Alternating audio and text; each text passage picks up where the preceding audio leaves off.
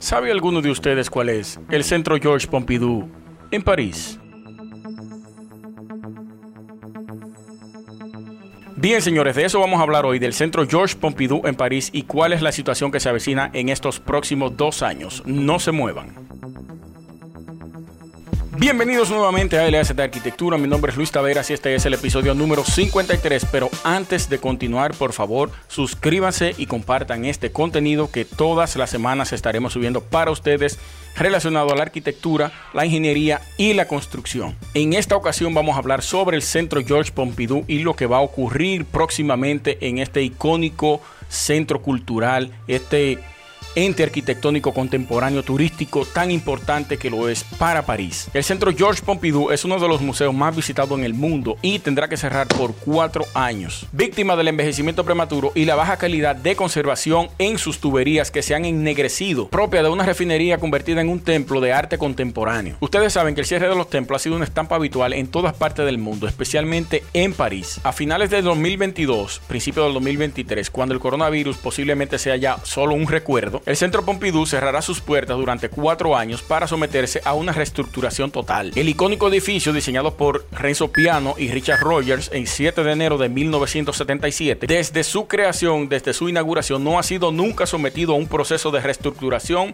ni de acondicionamiento en términos de mantenimiento para toda su estructura exterior ni interior. La idea es que este profundo lavado de cara interior y exterior de este edificio, famoso por su escalera en forma de oruga, puede estar listo para la celebración de su 50 aniversario en 2027. El principal objetivo de las obras es eliminar el amianto de toda la fachada exterior, cumpliendo con todas las normas de seguridad ambiental. El amianto, para los que no lo conocen, es un mineral en forma de fibra flexible, brillantes y suaves.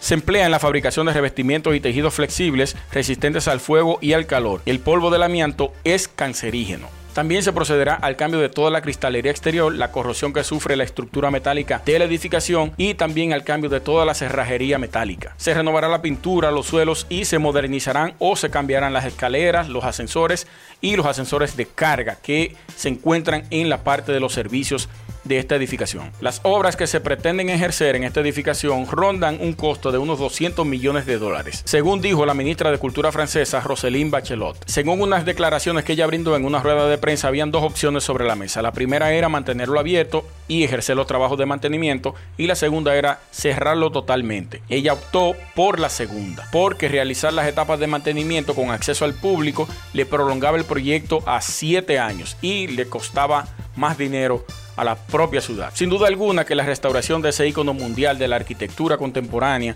que atrae millones de personas a este país va a ser y va a permitir que la celebración de su 50 aniversario sea todo un éxito. Este museo fue concebido como un container vacío rodeado de una envoltura tecnológica. En su análisis de la fachada se aprecian todos los elementos técnicos que lo componen en el exterior. El rojo, comunicación, que representa las escaleras y ascensores. El azul, la climatización. El verde, instalaciones de agua, desagües y fontanería. El amarillo, electricidad. Y el blanco, toma y extracción de aire. En su fachada oeste la vemos atravesada por una escalera en diagonal transparente que permite acceder a todos los niveles de la edificación brindando una vista de la ciudad de acuerdo al ascenso que usted va haciendo durante el trayecto en la edificación. El Centro Pompidou, sin duda alguna, señores, es un ícono mundial de la arquitectura moderna contemporánea para ese momento.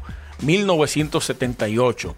Esta edificación que rompió las el entorno rompió los parámetros del momento, fueron a juicio incluso, hubo muchas críticas negativas.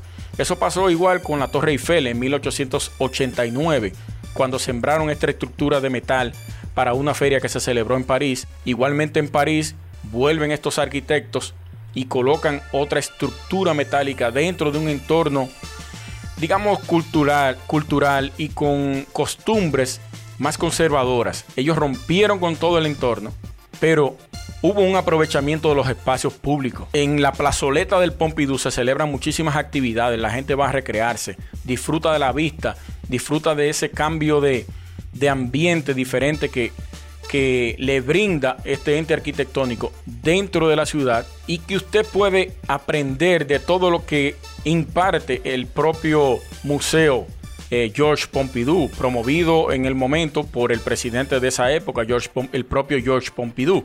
Para ese concurso, que es muy importante que lo tengan en cuenta, quienes estaban como jurados de los dos arquitectos más importantes estaba Oscar Niemeyer, brasileño, y Philip Johnson, estadounidense. Dos maestros de la arquitectura del siglo XX. Richard Rogers y Renzo Piano en su momento eran arquitectos jóvenes y propusieron esta, este icono de la arquitectura que se ha quedado como un emblema de esa ciudad y que atrae unos 3.5 millones de turistas al país. Bueno, gracias por dedicarme estos minutos de su tiempo, gracias por darle seguimiento a nuestro contenido y a lo que no lo han hecho, por favor suscríbanse y todas las semanas saben que vamos a estar subiendo contenido diferente relacionado a la arquitectura, porque eso es lo que hacemos, eso es lo que nos gusta y es lo que nos apasiona. Mi nombre es Luis Taveras, esto es LACT Arquitectura. Señores, nos vemos en el próximo episodio. Hasta pronto.